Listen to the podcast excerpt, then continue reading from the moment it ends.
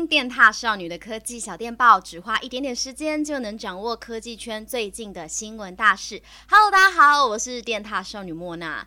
哎，明天就是二二八连假了，然后又要开启连三天了。有没有觉得才刚过完过年而已，又要来放二二八连假了呢？还是有人从过年一路放到现在呢？这也太爽了吧！我也好想要有这种假哦。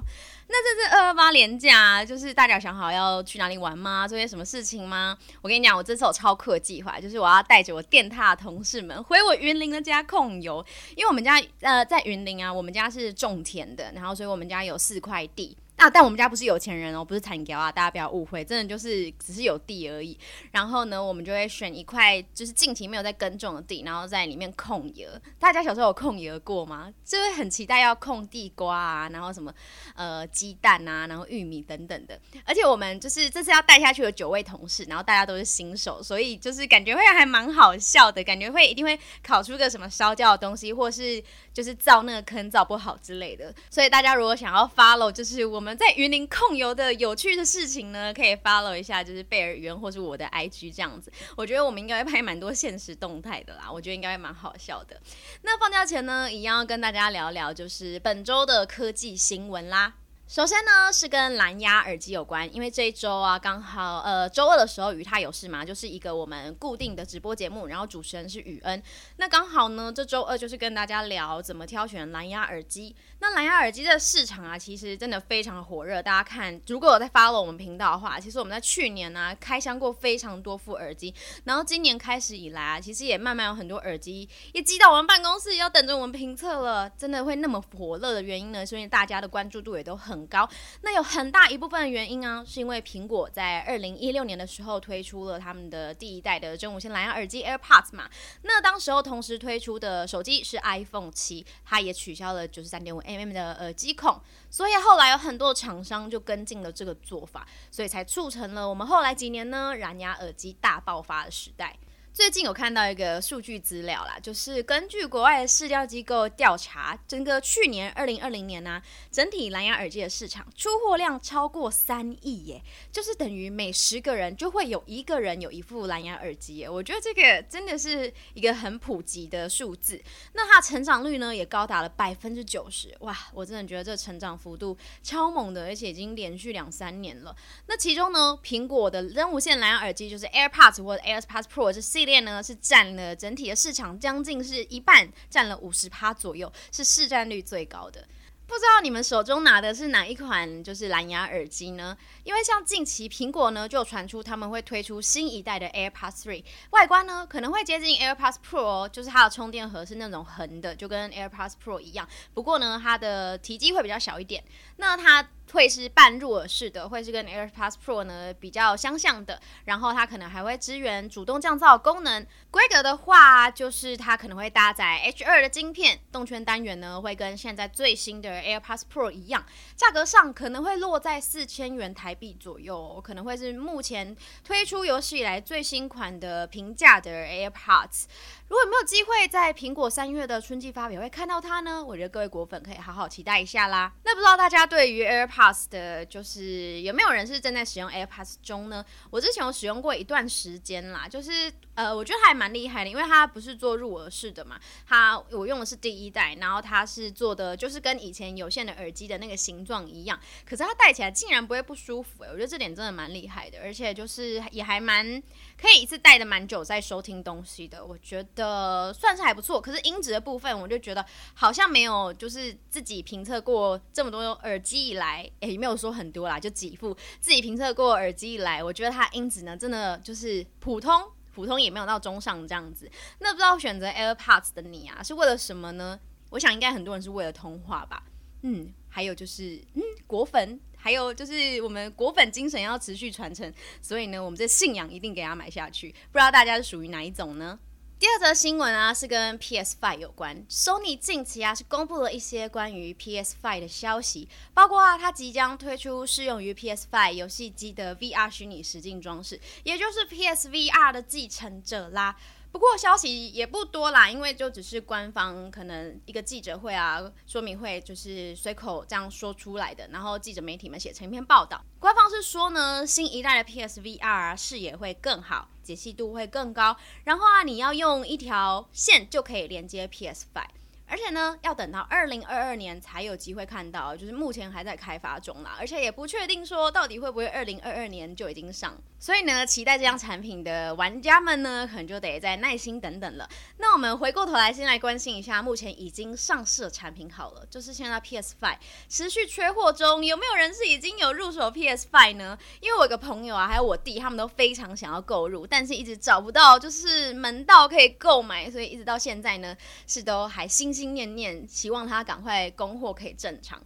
不过因为啊晶片短缺的关系，所以今年 PS5 的供货状况啊，可能也不会改善太多。那这点呢，也是官方很直接明讲告诉大家的，就是请各位玩家呢耐心等待这样子。但我觉得玩家们也不用太过难过啦，因为近期呢有 PS5 的一些嗯比较不好的传闻啦，就是近期啊有 PS5 的玩家回报说，他们使用那个 DualSense 的摇杆，就是像螃蟹的那个，用那个的时候呢，有感受到一点指尖好像有点漂移的感觉哦。哦，这个漂移是跟 Joy-Con 约好的吗？那国外的拆解团队啊，就是 iFixit 拆解之后呢，发现 DualSense 的摇杆啊是由一家日本的公司叫做 Alps 公司所生产的。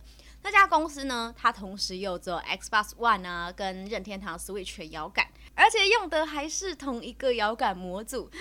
天呐，原来这些漂移原因都是因为这家公司所造成的嘛？那如果是的话，就这些公司可能要极力去争取一下，跟这个 Alps 公司来好好的协调一下，哎，是不是有办法把它的产线优化啊，或者是设计优化之类的？不然未来会不会继续跟他合作的话，这些摇杆都有同样漂移的问题呢？嗯，我觉得真的是蛮值得。就是由国外团队去跟他们争取的。